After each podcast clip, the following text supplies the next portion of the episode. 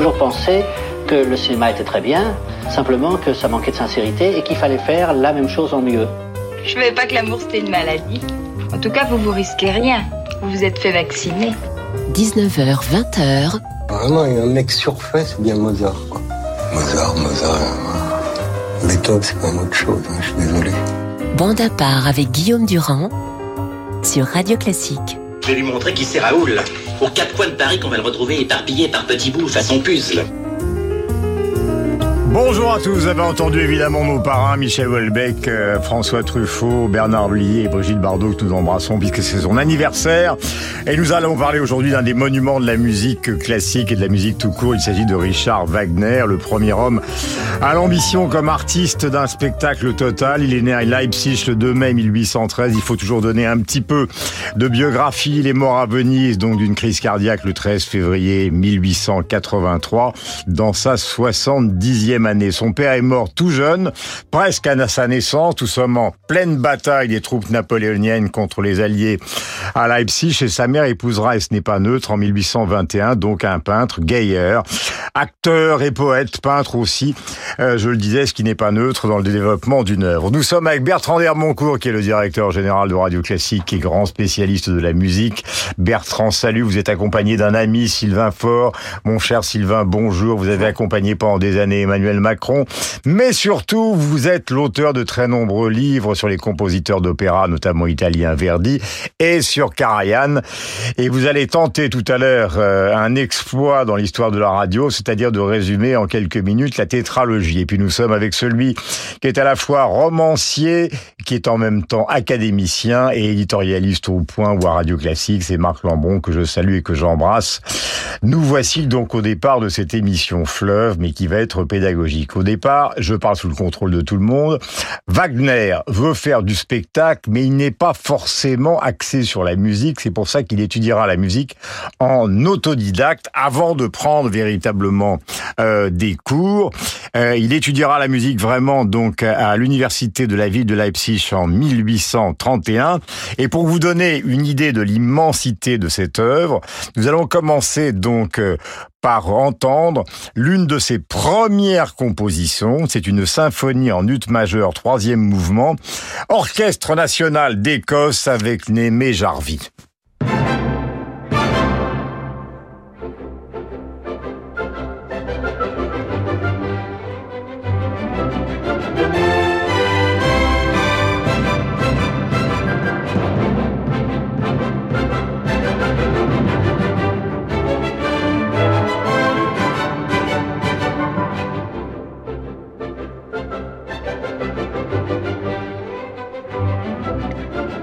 Nos trois amis sont là pour vous raconter Wagner, évidemment, comme je suis le petit télégraphiste, je suis là pour vous donner des éléments biographiques, c'est toujours important. En 30, donc, il joue une ouverture au théâtre de Leipzig. En 31, euh, donc, je le disais, il étudie la musique, mais c'est important de le rappeler. Un opéra inachevé en 32, en 33, les faits. 34 et 36, il est directeur musical, 1800 bien évidemment, à Magdebourg, où il compose en 1835 la défense d'aimer. Et puis, nous faisons un énorme bond. Des voyages, des mariages, des problèmes financiers terrifiants. Cette fameuse amitié, ce soutien financier de Louis II de Bavière. Et en 1880, puisque là nous arrivons au terme pour essayer d'y réfléchir évidemment avec profondeur, ce qui est notre registre sur l'antenne de Radio Classique, voici sa dernière œuvre, Parsifal. Nous sommes en 1880, finale de l'acte 3, le Philharmonique de Berlin et Daniel Barenboim.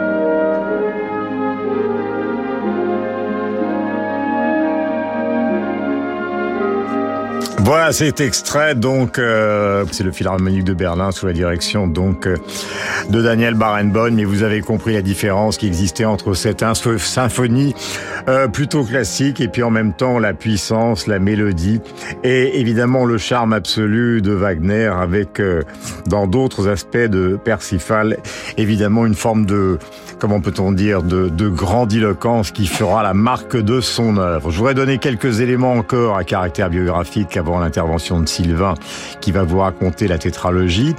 Il a eu deux femmes importantes dans sa vie. En 1836, donc euh, Mina Planer, l'actrice qu'il épousera, et puis Cosima Wagner, donc euh, au milieu de sa vie. Il est passé par Paris. Mais l'opéra lui aura refusé une œuvre et ce sera la dèche. Il sera même incarcéré euh, pour dette, ce qui posera évidemment quelques problèmes. Il reviendra à Dresde, en Allemagne, puisqu'il sera nommé maître de chapelle à la cour. C'est le succès et le début de la renommée donc euh, qui s'installe.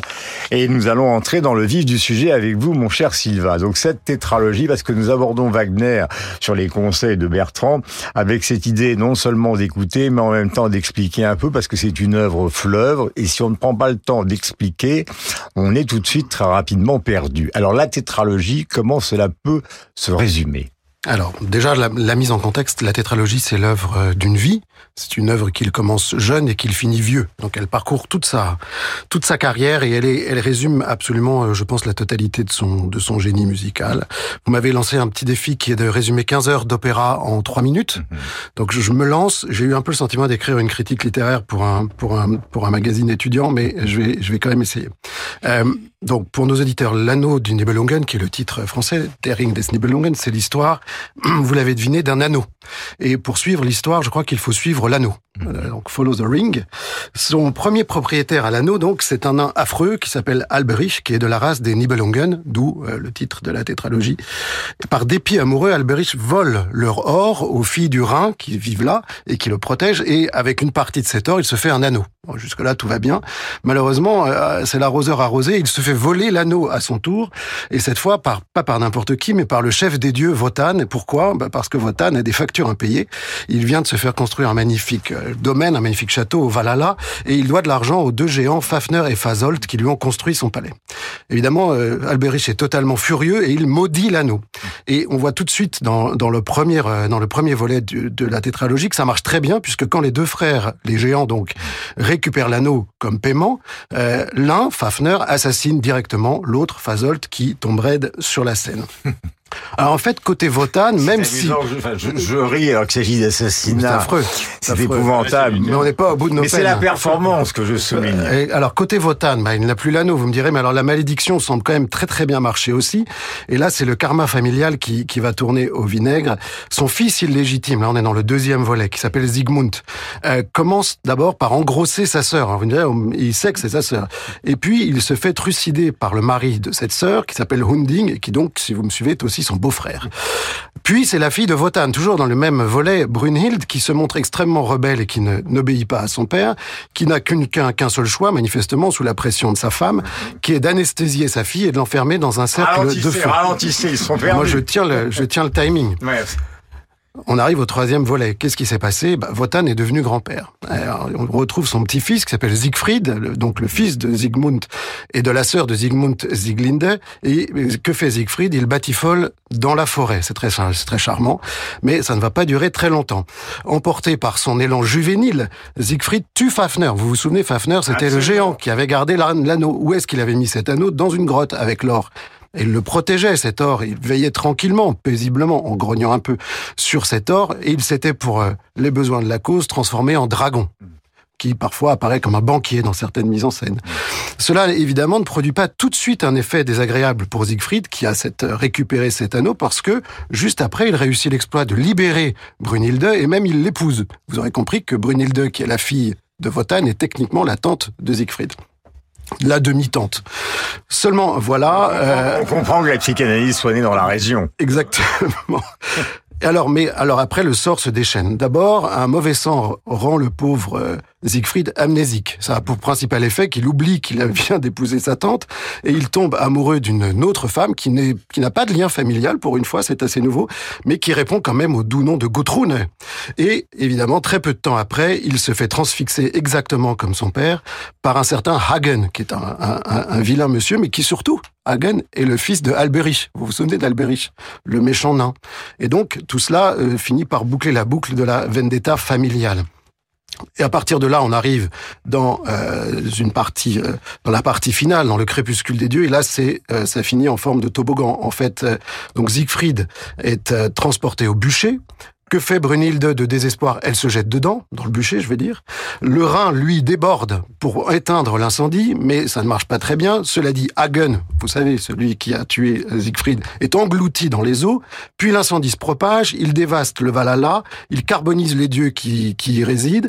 L'anneau retombe dans l'eau du Rhin et les ondines récupèrent l'anneau. Alors on me dirait, euh, évidemment, tout ça pour ça. Ou 15 heures de musique pour en revenir au point de départ. Oui, sauf que, euh, eh bien, il n'y a plus de dieux, il n'y a plus de Valhalla, il n'y a plus que les hommes qui règnent pour le meilleur et pour le pire sur la Terre. Et je vous déconseille d'aller chercher l'anneau dans le Rhin. Voilà, je crois qu'on peut applaudir euh, Sylvain Faure pour ce résumé absolument exceptionnel donc de la tétralogie. Si jamais il y avait des sortes de best-of, vous savez, comme à la télévision, je pense que cette performance repasserait, repasserait, repasserait. Je vous propose d'écouter donc euh, avant que Marc Lambron ne s'exprime, puisque nous venons d'évoquer le crépuscule des dieux, l'acte 3, la marche funèbre de Siegfried, justement, c'est le Philharmonique de Vienne, et c'est Serge Georges Solti.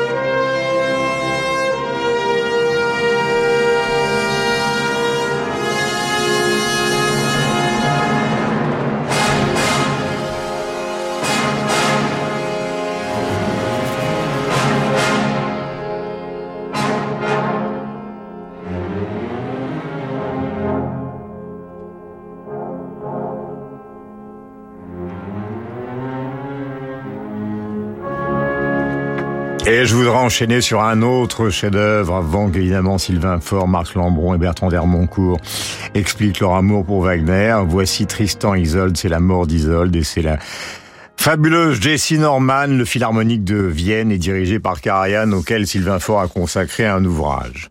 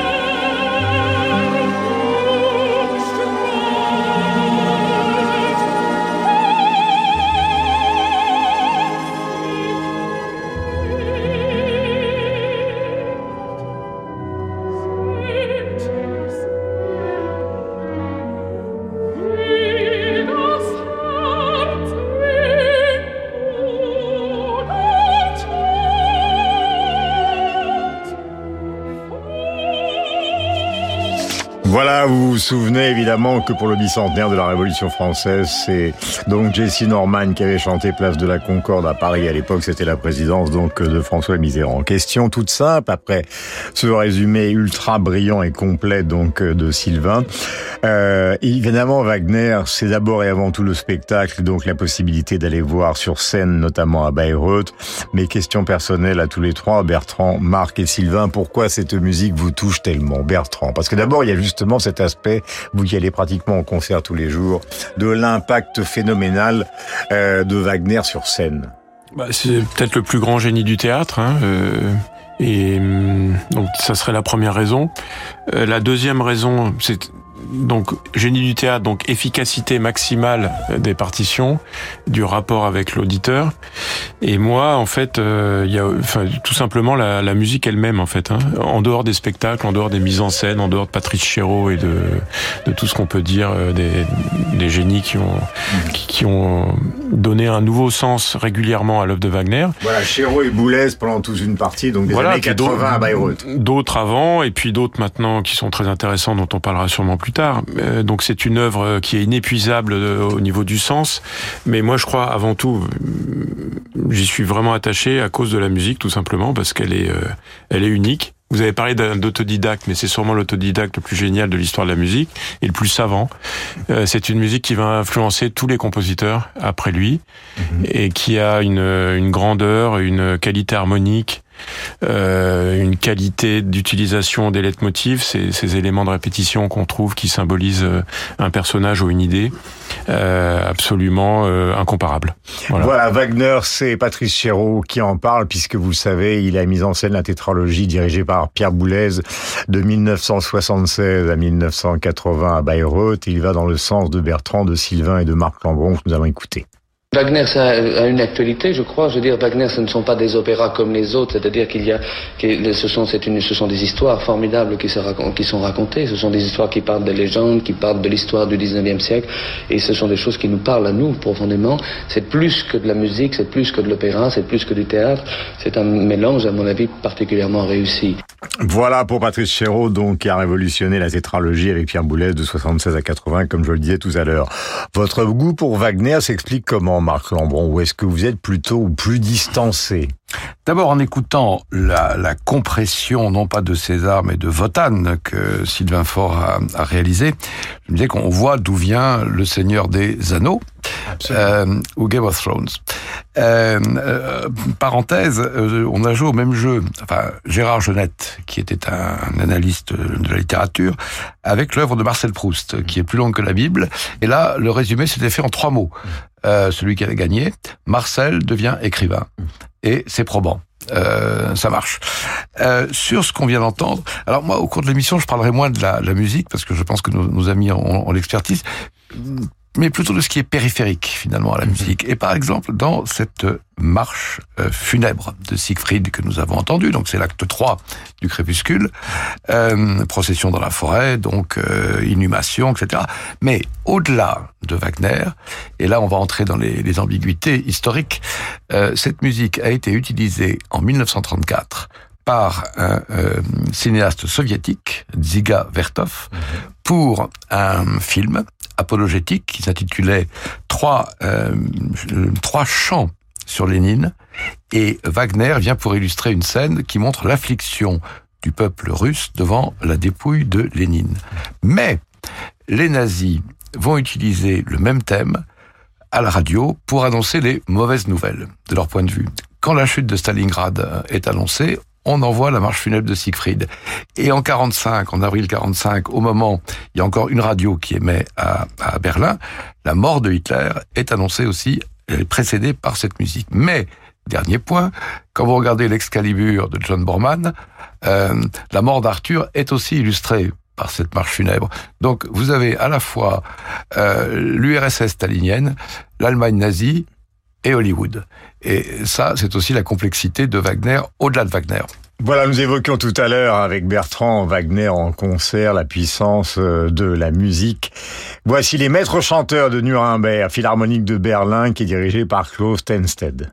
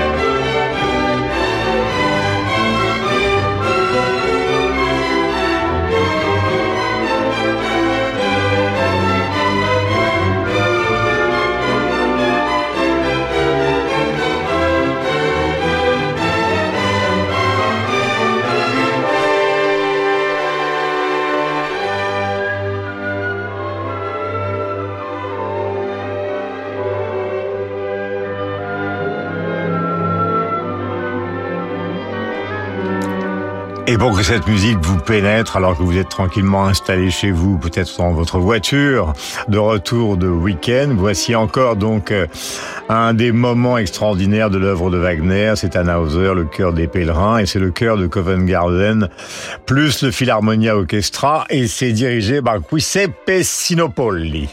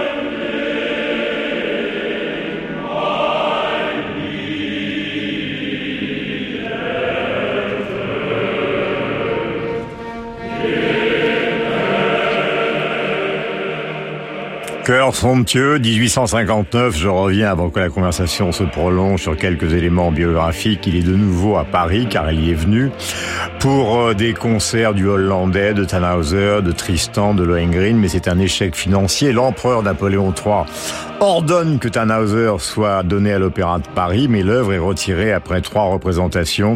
Et là, il voyage donc à Vienne, à Paris, à Mayence, à Saint-Pétersbourg, à Moscou pour vivre et donner des concerts. Et nous arrivons à un moment qui a évidemment été illustré par le fantastique film de Visconti du 864. Les difficultés financières euh, se multiplient. Il quitte Vienne pour Stuttgart et le 3 mai, il est invité par Louis II de Bavière à Munich. Et c'est donc cette liaison, si l'on peut dire, entre euh, Louis II de Bavière et Wagner qui va donner lieu à ce film extraordinaire. Et donc un financement qui va l'accompagner pour toute une partie euh, de sa vie. La présence sur scène euh, que vous évoquiez tout à l'heure, euh, Bertrand Dermoncourt, il faut la renforcer. Mais j'avais une question à vous poser à tous les trois, euh, et je reviens à Sylvain. C'est l'origine des, des livrets, c'est-à-dire de l'inspiration. Tout à l'heure, on a vu avec Marc Lambron, j'allais dire la postérité littéraire de Wagner et même cinématographique. Mais au moment où il compose, les idées littéraires qui viennent de cette mythologie, elles sortent de quelle œuvre? Sorte de toutes sortes d'œuvres et, et, Wagner euh, a, a d'abord écrit avant de composer. C'est ça aussi qui est intéressant, c'est qu'il a fait les deux, donc c'est un talent. Et ensuite, ses livrets sont composés en, en vers, euh, des vers extrêmement qui lui sont propres d'ailleurs, avec une rythmique très particulière, ce qu'on appelle des assonances, des, des syllabes à l'intérieur des vers qui se retrouvent. Les, les origines sont, sont, très diverses, elles sont très largement médiévales. Et il a un imaginaire médiéval évidemment prégnant, donc que ce soit euh, les sagas islandaises ou les sagas nordiques de manière générale, les chansons de gestes euh, du Moyen Âge allemand, et aussi en fait la façon dont certains romantiques juste avant lui allemands ont utilisé cela. Il a utilisé aussi ce matériau, par exemple, pour le Land des volants. Euh, C'était de l'époque qui voulait ça. Il y avait un retour, si vous voulez, du goût médiéval. Mais lui, il est allé beaucoup plus loin puisqu'il a retrouvé et même remis au jour, et Marc Lombron a raison de le dire, tout un imaginaire médiéval avec toute la dimension politique, psychanalytique qu'il a complètement réinventé de ça et qui a en fait fait sa postérité. Voilà, évidemment, euh, Bertrand, je suppose que la mise en scène de Wagner reste encore aujourd'hui pour tous ceux qui s'y attaquent et après nous marquons une pause de publicité d'une grande euh, complexité parce qu'il faut une puissance avec l'orchestre phénoménal et en même temps maintenant, je veux dire aujourd'hui, on ne peut plus sombrer dans la caricature. Il y a tout un imaginaire euh, wagnérien qui, qui a été digéré et qu'on a réingurgité euh, dix fois de suite. Et c'est difficile de de rendre Wagner actuel. Je peux citer un exemple qui est intéressant pour les auditeurs, justement lié à, à ce qu'on vient d'écouter, euh, les maîtres chanteurs. Il y a actuellement à Bayreuth une mise en scène de Barry Kosky, mettant en scène australien très intéressante parce que euh, les maîtres chanteurs est constitué de trois actes. Dans le premier acte, en fait, il a eu l'idée de situer l'action dans la maison de Wagner qui se trouve à Bayreuth reconstitué de manière très fidèle. Donc le côté euh, historique, on reproduit euh, dans la musique ce qui se passait à l'époque de Wagner, euh, le côté un peu euh, euh, historiquement informé, on va dire, de la musique actuelle. Dans le deuxième acte, c'est le procès de Nuremberg. Donc il faut rappeler que Bayreuth a été fermé de 45 à 51 pour des, des raisons de, de réserve morale et que en 51 un nouveau Bayreuth a, a émergé. Et là c'est vraiment un hommage direct à toute cette période donc l'époque de Wagner, l'après-guerre, et à la fin, alors c'est peut-être le message que vous nous faire passer le metteur en scène, euh, dans le troisième acte qui est plus festif euh, d'un point de vue musical que le reste de l'œuvre. Euh, L'orchestre se retrouve sur scène comme si la musique était libérée et qu'on était libéré de, tout le poids de l'histoire euh, liée à, à, Wagner et au nazisme et à l'histoire de l'Allemagne. Euh, on rappelle que Wagner a rencontré Nietzsche, qu'il a rencontré aussi Gobineau, le théoricien de l'inégalité des races, qu'il y a eu à la fin de sa vie. Donc, euh, vous l'évoquiez, donc euh, la, une vie à Bayreuth. Il est enterré à Bayreuth, mais entre temps, donc il est allé vivre en Italie, euh, où il est mort à Venise après de multiples crises cardiaques en 1883. Je crois que nous allons marquer une pause de publicité et découvrir avec vous donc cette œuvre faramineuse que nous aimons beaucoup sur l'antenne de Radio Classique et sur ses ambiguïtés ou la complexité du personnage, les origines littéraires, la musicalité phénoménale. Eh bien tous ces sujets seront traités dans la deuxième partie, juste après la pub, et puis en dernière ressort dans l'émission. Mais dernier ressort ne veut pas dire dernier intérêt. Josiane Savigno viendra, comme toutes les semaines, nous parler de littérature avec La Reine des lectrices, donc œuvre d'Alan Bennett. C'est dans un instant. Mardi, Radio Classique met à l'honneur le Quatuor Taliche et leur label, la Dolce Volta. À cette occasion, invités, interviews et programmation exceptionnelle rythmeront cette journée autour de ces quatre musiciens tchèques au répertoire chargé de tradition. Pour tout savoir du Quatuor Taliche et de leur label La Dolce Volta, rendez-vous mardi sur Radio Classique. Si c'était un festival, ce serait un festival de piano. Si c'était un superlatif, ce serait créatif, audacieux. Si c'était une expérience musicale pour découvrir autrement une ville, ce serait Beauvais. Si c'était une carte blanche, celle de Jean-François Zigel. Si c'était une bande de complices, Michel Portal, Dan Tepfer ou Médéric Collignon. Vous la voulez dans l'ordre? Le festival Pianoscope à Beauvais donne carte blanche à Jean-François Zigel du 6 au 9 octobre. Pour les détails, c'est sur pianoscope.com. Découvrez le premier site internet de cours de piano en ligne, jejouedupiano.com. Jejouedupiano.com, c'est plus de 200 cours en images par les plus grands pianistes et professeurs. Sur jejouedupiano.com, profitez des conseils de Marie-Joseph Jude, Jean-Marc Luisada, Jacques Rouvier ou encore Bruno Rigouteau. Débutants ou confirmés, les cours adaptés à tous les niveaux sont sur jejouedupiano.com. Abonnez-vous dès maintenant, une offre découverte vous attend. À quelques minutes de Paris, le Festival de l'Orangerie de Sceaux, c'est de la musique de chambre et aussi du jazz. Anne Gastinel, David Grimal et Philippe Cassard en trio, Denis Podalides en babar de Francis Poulenc avec Timothée Urbain au piano, Jonathan Fournel pour un concert Mozart, Chimanowski et Brahms, et à l'occasion des Journées du patrimoine, deux concerts gratuits le sextet de Romain Leleu et le lendemain, Michel Portal et Guillaume Perret. Le Festival de l'Orangerie de Sceaux, 14 concerts du 8 au 25 septembre. Tous les détails sur festival-orangerie.fr. Le Musée d'Art Moderne de Paris présente la première rétrospective parisienne consacrée à l'artiste autrichien Oskar Kokoschka. À travers sept décennies de création picturale, l'exposition témoigne de l'originalité de Kokoschka, sa radicalité, son sens baroque de la couleur, sa recherche de nouvelles formes d'expression, son engagement dans les bouleversements artistiques et intellectuels de la Vienne du début du XXe siècle. Oscar Kokoschka, un fauve à Vienne, au Musée d'Art Moderne de Paris jusqu'au 12 février 2023. La Dolce Volta présente le nouvel album de Philippe Cassard, Mozart à l'opéra. Avec Nathalie Dessay, Cédric Péchia et l'Orchestre national de Bretagne, plongez au cœur des confidences et des passions, des drames, des murmures, des cris et des non-dits. Mozart par Philippe Cassard, un album La Dolce Volta, en concert le mardi 11 octobre à la Philharmonie de Paris. C'est l'astre roi, naturel et mystérieux, l'étoile ultime, mythique, énigmatique, Vénéré de tout temps, il émerveille, irradie, réchauffe, brûle et toujours fascine.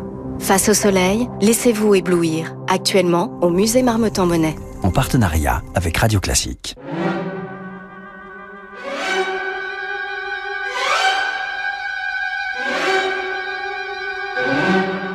Je ne puis vivre personnellement sans mon art, mais je n'ai jamais placé cet art au-dessus de tout. 19h, 20h. Je suis quelqu'un qui dans sa vie ne planifie pas. Mais à partir du moment où je fais quelque chose qui n'a pas été prévu de longue date, je le fais. Bande à part avec Guillaume Durand sur Radio Classique. Voilà, nous sommes au cœur de Wagner, nous étions au cœur de la tétralogie, nous entendons des chefs-d'œuvre euh, de la musique. 1870, il épouse donc Cosima, qui a donc euh, divorcé de Von Bülow et qui lui donnera trois enfants. C'est là qu'il s'installe à Beyrouth, comme l'a évoqué Bertrand de Vermoncourt en 1871, et c'est là que naît ce festival, qui connaîtra au début des difficultés financières avant d'être financé, c'est le cas de le dire, euh, par un couple euh, qui d'ailleurs lui demandera, comme Ludwig, euh, un certain nombre de participations sur les droits d'auteur, ce qui compliquera évidemment les relations entre ces deux financiers, à la fois sur le plan personnel et sur le plan euh, financier. Nous allons écouter pour démarrer donc cette deuxième partie euh, Richard Wagner et c'est Marc Lambron qui va poursuivre notre réflexion. Il s'agit d'une œuvre majeure, Parsifal. D'ailleurs, toutes les œuvres que nous passons cet après-midi ou ce soir comme vous le voulez, sont majeurs. C'est l'acte 1, le prélude. Et c'est le Philharmonique de Berlin, dirigé par Karajan, auquel Sylvain Faure a consacré un ouvrage que je vous recommande.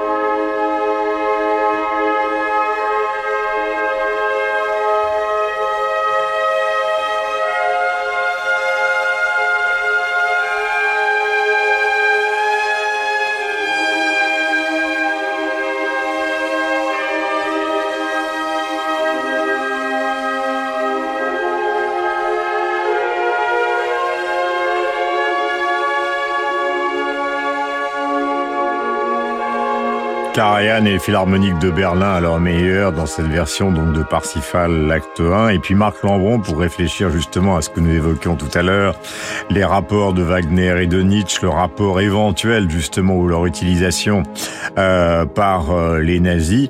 Voici un choix tout à fait particulier fait par Marc mais il va s'en expliquer. Autrement il va voir Pampan Cucu c'est Carmen de Bizet acte 1 près des remparts Teresa Berganza Placido Domingo et le LSO le London Symphonic Orchestra avec Claudio Abado.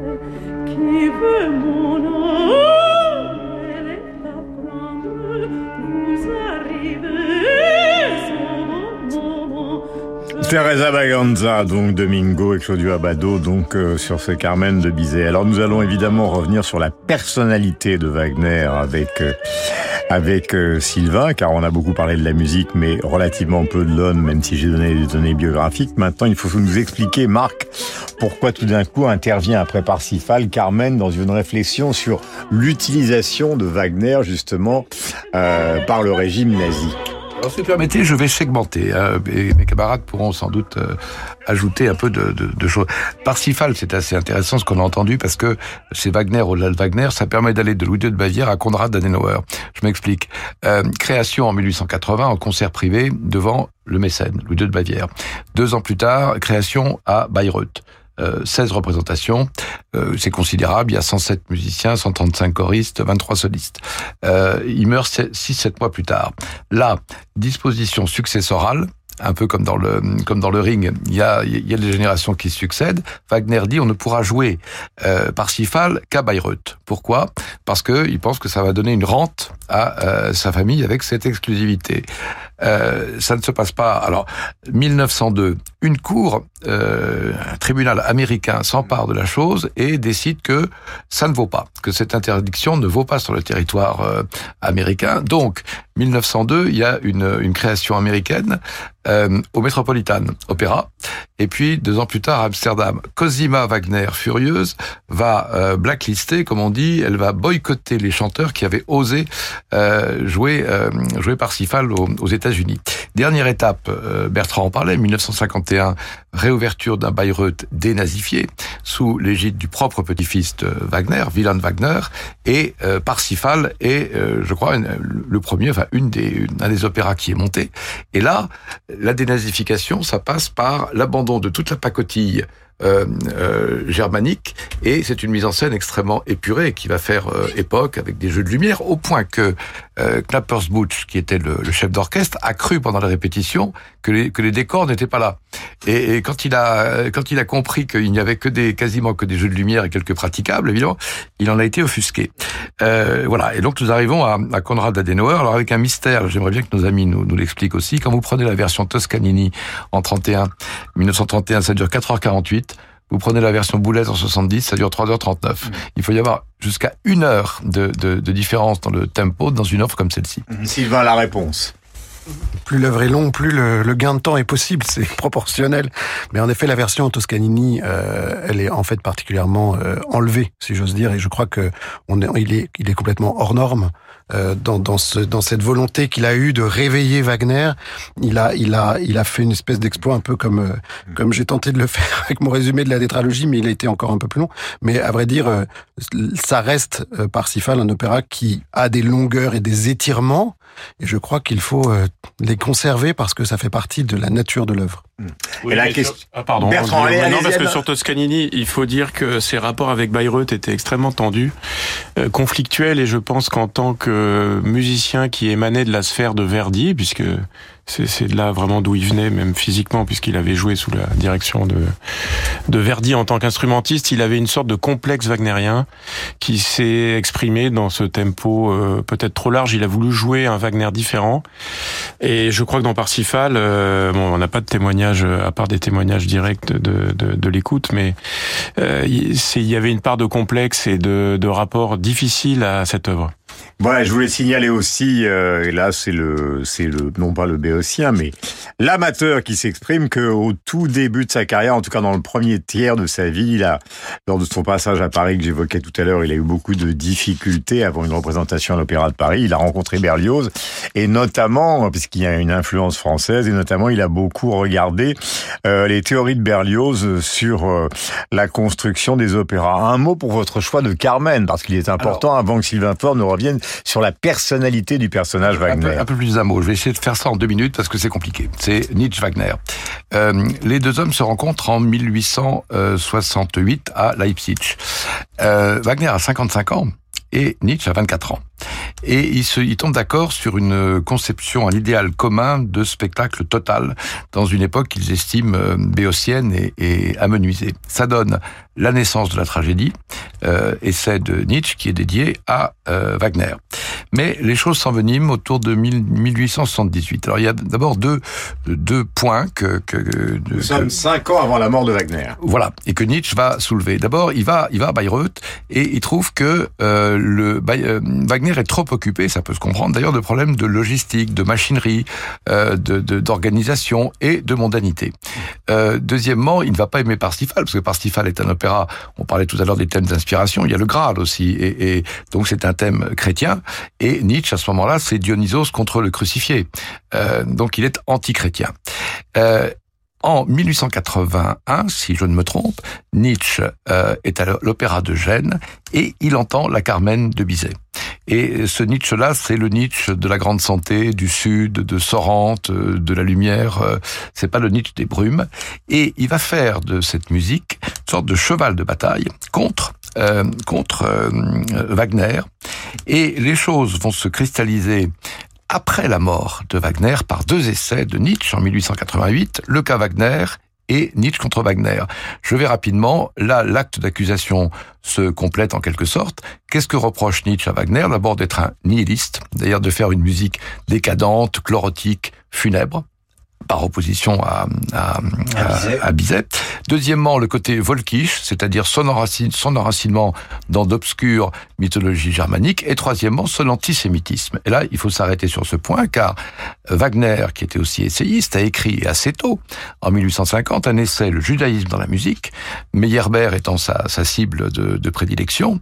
Et l'idée assez tristement banale, c'est que euh, les musiciens juifs, au fond, singent la musique allemande à laquelle ils n'ont pas, ils n'ont pas titre, puisque ce sont des, en quelque sorte, des, des parasites venus de l'extérieur. Mais il y a pire, c'est que dans la musique de, de, de, de, Wagner même, des personnages euh, négatifs, dont nous parlait tout à l'heure Sylvain Fort, comme Mime ou Alberich, sont assez discrètement, il faut dire, associés à des reprises de mélodies, euh, de mélodies euh, judaïques euh, traditionnelles. Donc ça s'inscrit jusque dans les, la thématique euh, musicale même.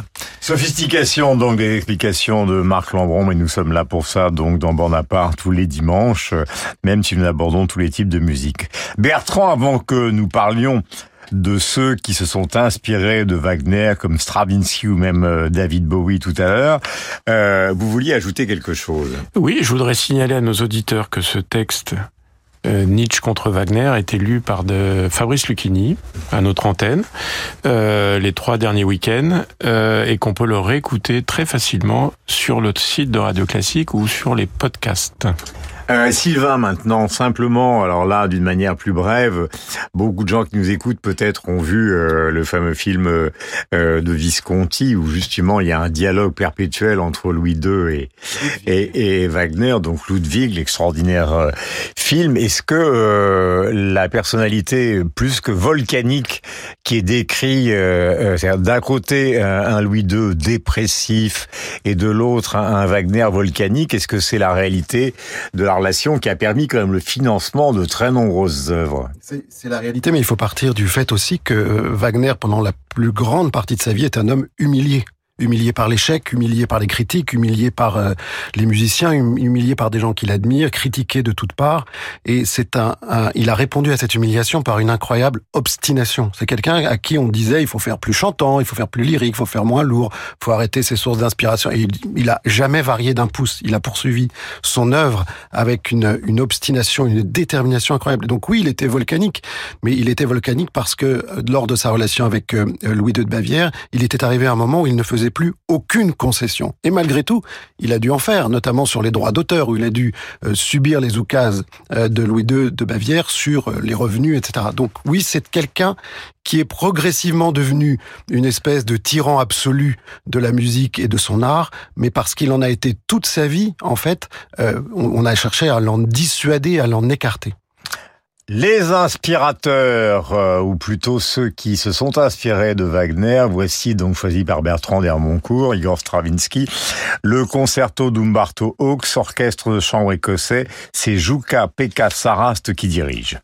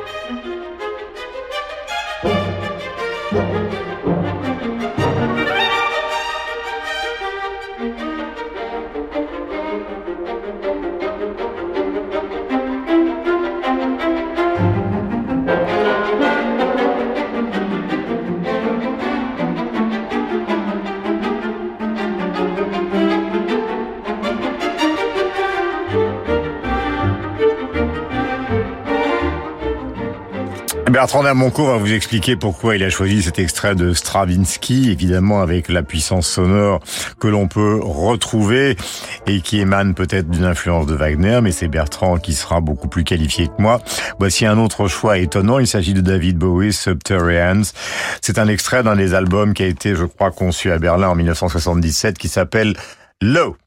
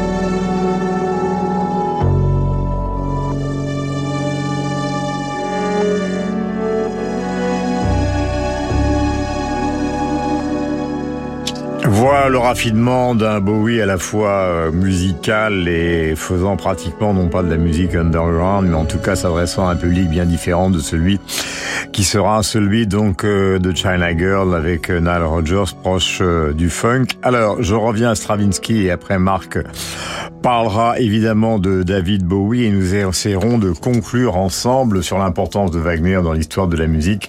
Bertrand, pourquoi avoir choisi Stravinsky? Ah bah, Par provocation, puisque c'est un bon exemple d'anti-Wagner. Euh, alors pour, pourquoi ce choix? Parce que après Wagner, je pense qu'il n'y a aucun autre compositeur qui a eu une telle postérité ni Mozart euh, ni Verdi, pour reprendre les deux plus grands prédécesseurs euh, de, dans le domaine de l'opéra de Wagner, euh, ont influencé la musique de, de telle manière. C'est-à-dire que tous les compositeurs après Wagner ont soit euh, singé Wagner, soit carrément copié, soit essayé de se démarquer sans vraiment y arriver. Comme de peut donner des exemples? Debussy dans Péléas et Mélisande, par exemple, puis le plus grand compositeur d'opéra du XXe siècle, Richard Strauss, qui est une sorte de fils de Wagner. Et alors Stravinsky, c'est deux générations après tout ça. Et euh, il est très imprégné de Wagner. Euh, lui aussi, il a des essais de composition comme le jeune Wagner. Euh, il a écrit une symphonie qu'on connaît absolument pas, mais qui ressemble un peu à du Wagner. Et il s'est rendu compte qu'en fait, il fallait qu'il sorte de ça. Donc, toute sa vie, il a cherché à se démarquer de Wagner mmh. et à créer une sorte d'anti-Wagner. L'œuvre qu'on vient d'écouter, il appelait ça du champagne extra dry. pourquoi? Parce que ça, il recherchait des bulles et une sorte de clarté que euh, les brumes wagnériennes ne lui offraient pas. Et alors c'est pas seulement par goût, mais c'est surtout par euh, besoin artistique de se démarquer d'un personnage trop fort, d'une musique euh, peut-être trop obsessionnelle, poisseuse. on n'en sort pas de Wagner en fait. Mmh. Mais il y a quand Donc c'était sa façon d'en sortir. Voilà, mais l'explication est parfaite, mais il y avait quand même quelque chose d'assez comparable pour ceux qui nous écoutent, c'est quand même le, le goût de la puissance. Ah bah c'est deux génies, donc forcément, et, et c'est fascinant euh, pour moi, je trouve, de, de voir le, par, le parcours de Stravinsky à la lumière de Wagner, parce que euh, c'est une façon de lutter pour se révéler soi-même. C'est vraiment intéressant d'un point de vue artistique. Et nous voilà donc sur les traces de David Bowie, donc dans cet extrait de l'eau. Vous l'avez choisi pourquoi Toujours euh, postérité inattendue et, et, pop. Je dirais que partent de, de, de Wagner, alors au moins deux rameaux on l'évoquait tout à l'heure brièvement, il y a le rameau Hollywood, c'est-à-dire euh, Wagner, euh, Mahler, Strauss et des musiciens comme Korngold par exemple, qui était un élève de Zemlinsky de Zemlinsky et qui avait connu Malheur et qui va faire notamment la musique du Robin des Bois de, de Michael Curtis. Donc euh, et ça va jusqu'à John Williams, si vous voulez, où il y a une sorte de wagnerisme adultéré et un peu bon marché quand même. Euh, L'autre rameau, il est allemand, c'est-à-dire que euh, à partir des années euh, début des années 70 et notamment avec la technologie des synthétiseurs, il y a des groupes allemands. Euh, hein, il y a Klaus Schulz il y a Edgar Freuse de Tangerine Dream, euh, même Kraftwerk à certains égards, et David Bowie à ce moment-là, euh, va cannibaliser cette vague froide euh, allemande et post-wagnérienne dans cet album qui s'appelle Low, qui est enregistré pour partie à Aéroville, mais il va le mixer au studio Hansa, pas très loin du mur, parce que le mur est toujours là.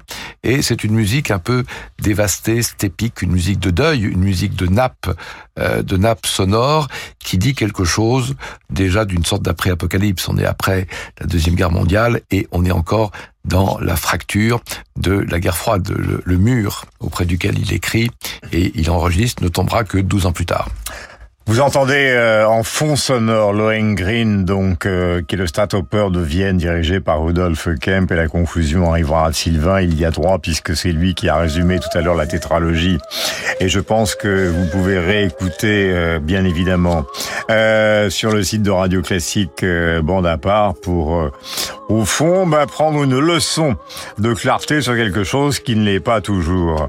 Comment peut-on Sylvain dans l'histoire de la musique maintenant Bertrand l'a dit tout à l'heure, le rôle fondamental de Wagner, mais placer Wagner car à la fois il y a évidemment la suite d'une musique romantique et en même temps une inspiration qui vient de tous les mythes de l'humanité, notamment les mythes du Nord, mais en même temps il y a un côté unique. On a l'impression que euh, personne n'a fait l'équivalent de ce qu'a fait Wagner. Non mais au fond, il y a les doctrines, il y a les machines, il y a les théâtres, il y a Ludwig, il y a tout, mais en fait on l'entend dans ce qui est en fond sonore là, c'est d'abord un sens, une sensibilité absolument hallucinante, un sens du tragique, euh, une forme aussi de transcendance qui le mettent non pas à côté de ses contemporains ou de nos contemporains, mais vraiment à côté de ou de Shakespeare. Et c'est vraiment dans cette cour-là qu'il joue. Merci à tous les trois d'être venus donc en part ce soir. Donc Sylvain Faure, Marc Lambron et Bertrand Dermoncourt. Nous n'avons pas fini avec part car voici qu'entre en scène Josiane Savigno pour un livre d'Alan Bennett qui s'appelle La Reine d'électrice. Euh, nous nous retrouverons la semaine prochaine et il s'agira de jazz à propos de la sortie d'un album de Keith Jarrett.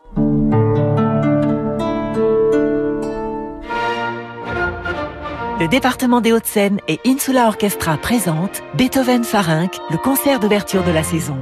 Dirigé par Laurence Equilbet, la symphonie numéro 2 de Louis Farinck et le concerto pour piano numéro 2 de Beethoven, interprété par Lucas de Bargue. Un passionnant hommage au romantisme à découvrir les 29 et 30 septembre à l'auditorium Patrick de Devedjian de la scène musicale à Boulogne-Billancourt. Réservation à partir de 10 euros sur lascènemusicale.com. Les Hauts-de-Seine, la vallée de la culture. Bonjour, c'est Alain Duo. Avec Radio Classique, je vous convie du 15 au 22 octobre au premier festival lyrique en mer. De Lisbonne à Barcelone, sur un yacht ponant au design raffiné, avec Elsa Draisic qui vient de triompher au festival d'Aix, et Ambroisine Bray, Jeanne Crouzeau, Diego Godoy, Jean Tedjen, des voix exceptionnelles pour des concerts quotidiens. Viva l'opéra!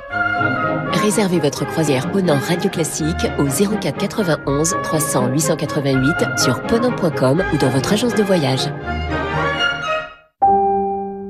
Radio Classique et la Salle Gaveau présentent l'incroyable histoire de Jean-Sébastien Bach. Un concert événement avec Franck Ferrand et le pianiste David Frey. Venez revivre en musique la vie d'un des plus grands compositeurs de tous les temps, Jean-Sébastien Bach, à travers la poésie d'une de ses œuvres emblématiques, les Variations Goldberg. L'incroyable histoire de Jean-Sébastien Bach avec Franck Ferrand et David Frey. Un concert radio classique lundi 24 octobre, Salle Gaveau à Paris. La nouvelle saison de l'Opéra Comique est ouverte. Opéra, concert, récital, soirée jeune. Autour de Bizet, Offenbach, Lully, Grétry, Missy Mazzoli ou encore Francesco Filidei. Pour ne rien manquer des spectacles 2023 et bénéficier de nombreux avantages, pensez aux abonnements et aux cartes de réduction. La nouvelle saison de l'Opéra Comique à réserver dès maintenant sur opéra-comique.com. Le Figaro présente la collection Le meilleur du prix Goncourt. Cette semaine, redécouvrez une œuvre magistrale, La vie devant soi de Romain Gary et Mila Jarre. Le meilleur du prix Goncourt, une collection des monuments de la littérature française, sélectionnée par Le Figaro et l'Académie Goncourt. En vente au prix de 12,90€ chez votre marchand de journaux. Josiane, bonjour. Nous allons parler de littérature. Moi, avant que vous évoquiez La Reine d'électrice d'Alan Bennett, je suis venu avec Patrick Proctor, Le secret de David Hockney de Fabrice Guignot. C'est un livre qui est sorti il y a quelque temps chez Séguier, mais qui est absolument passionnant, qui raconte une sorte de double euh, de David Hockney, qui est ce Patrick Proctor, qui était peintre. Mais alors que David Hockney, en partant donc à Los Angeles, est devenu de plus en plus célèbre avec ses piscines et le peintre le plus cher de son vivant, eh bien, Patrick Proctor a fini dans la misère absolue. C'est le romantisme qui continue, londonien qui a connu tout le monde et le fameux Swingling London, à la fois d'Ossie Clark, le couturier, mais également des, des gens célèbres comme euh, la sœur de la reine Elisabeth et euh, les Rolling Stones et les autres. Patrick Procknor, donc c'est signé Fabrice Guignot, excellent livre et c'est publié aux éditions Séguier. Nous arrivons à la reine d'électrice que vous êtes, mais qui est aussi Alan Bennett puisque c'est le titre de son ouvrage. Et oui, je suis ravie de faire mes adieux à la reine, si on peut dire, avec ce livre absolument délicieux que je voudrais que tout le monde lise. Il est de 2007, mais on peut le trouver en folio bilingue chez Gallimard. Et il s'appelle en effet, comme vous l'avez dit, La reine d'électrice, mais en anglais, The Uncommon Reader, qui est un clin d'œil à The Common Reader de Virginia Woolf. Et Alan Bennett, même ceux qui ne le connaissent pas le connaissent, puisque c'était le scénariste de Prick Up Your Ears de, de Stephen Frears. Moi, c'est un homme que je trouve absolument délicieux pour son esprit, dramaturge, euh, scénariste, comme je viens de le dire, et romancier. Et donc cette reine d'électrice euh, met en scène euh, Elisabeth, et vraiment, c'est les attributs de la reine. Elle a, elle a son âge, euh, il y a quelques années évidemment. Elle a, elle, elle est habillée comme la reine, elle a le chapeau, etc. Et puis, mais il lui arrive quelque chose, c'est qu'un jour, quand elle promène ses chiens, ses chiens aboient contre un bibliobus. Et par courtoisie, la reine, une personne courtoise, elle pense qu'elle doit, pour faire des excuses, emprunter un livre. Et là, elle tombe, elle tombe dans la littérature, si je peux dire. Elle, elle devient folle, folle de littérature. Elle, elle en oublie euh, ce qu'elle doit faire. Euh, elle, elle ne sort plus sans, sans ses livres. Elle fait, elle, elle, quand elle convoque ses, ses premiers ministres, euh, elle leur parle de, de littérature. C'est, c'est une autre reine, mais évidemment, de la part de Bennett, c'est aussi une réflexion sur, sur la littérature, sur la puissance de la littérature, sur au fond le fait que la littérature sauve la vie de, de tout le monde. Mm-hmm. Et et donc la reine devient une Élisabeth II, mais une autre reine. Une autre reine. Euh, un jour, elle doit faire un discours, mais elle a oublié son livre avant de faire le discours. Elle envoie quelqu'un le lui chercher parce qu'elle peut pas faire son discours si elle n'a pas son, son livre du jour. Et elle s'arrange pour pour saluer euh, ces sujets tout en continuant à lire. C'est absolument délicieux. Vraiment, je vous le recommande. Mais ça n'est pas passé dans la, ça ne s'est pas passé dans la vraie vie d'Elisabeth. Donc c'est une œuvre de fiction absolue. C'est un beau, c'est un beau roman sur la littérature avec Elisabeth comme héroïne littéraire. Bon, elle a été l'héroïne de beaucoup de, de fiction, comme vous savez. Maintenant, on va sans doute nous faire euh, des bouquins sur Elisabeth II, sa vie, son œuvre, etc. Moi, je pense que c'est mieux de la voir en personnage de fiction et que c'est une meilleure manière de se souvenir d'elle. Voilà, Alan Bennett. Donc, est-ce qu'on peut donner l'éditeur Josiane nous a eh parlé de La Reine d'électrice. Oui, et je vous dis, c'est en folio, c'est en folio bilingue, donc ça vous permet de le lire dans les, dans les deux langues. C'est un folio bilingue chez Gallimard, donc pas cher. Merci Josiane. Nous avons donc euh, et nous allons clôturer bande à part. Merci à Laetitia qui l'a réalisé, à Philippe Beau, notre bien-aimé producteur, suivant la formule consacrée mais tout à fait sincère. Nous nous retrouvons donc la semaine prochaine et après Wagner, nous allons changer d'univers et nous allons parler des plus grands pianistes de jazz à l'occasion de la sortie d'un album de Keith Jarrett. Radio.